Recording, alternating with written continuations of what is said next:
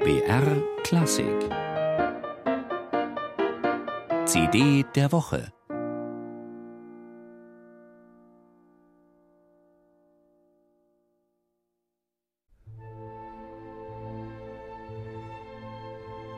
Francis Poulenc gehört zu den großen französischen Komponisten des 20. Jahrhunderts, auch wenn die musikalische Avantgarde das nach dem Zweiten Weltkrieg nicht wahrhaben wollte. Für sie war Poulencs Musik eher Kitsch, aus der Zeit gefallen, ohnehin. Dass er immer dazu stand, keine Prinzipien zu haben und nicht an ästhetische Theorien zu glauben, hat ihm mancher zusätzlich verübelt. So galt sein Werk lange als amateurhafte Petitesse ohne intellektuellen Wert. Allein seine 150 oft wunderbaren Lieder genügen, um diese Geringschätzung zu widerlegen. Vor allem aber ging Poulenc als Komponist wunderbarer Sakralmusik in die Geschichte ein.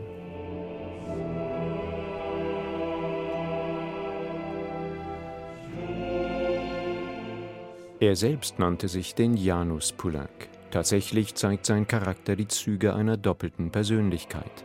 Da gab es auf der einen Seite den gläubigen Christen, der schon als Kind im Katholizismus verwurzelt war, sich von diesem entfernte, um 1936 nach einem Erweckungserlebnis auf einer Pilgerfahrt umso intensiver zu ihm zurückzufinden.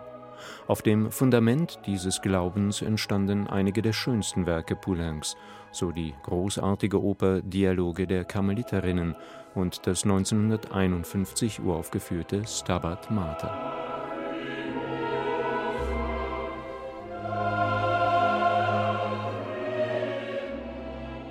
Doch gleichzeitig war da der Pariser Großstadtbohemien, der hochbegabte Pianist, der mit 17 Jahren anfängt zu komponieren und in den Pariser Salons neben Jean Cocteau oder Eric Satie der literarischen Avantgarde begegnet.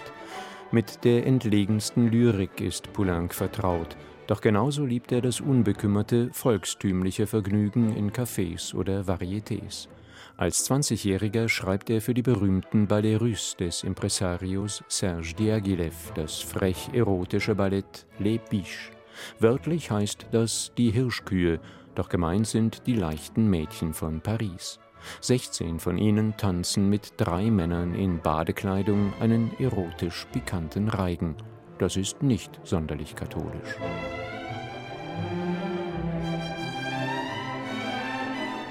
Wenn meine geistlichen und weltlichen Werke besser bekannt sein werden, wird das Publikum ein genaueres Bild meiner Persönlichkeit haben, so Poulenc.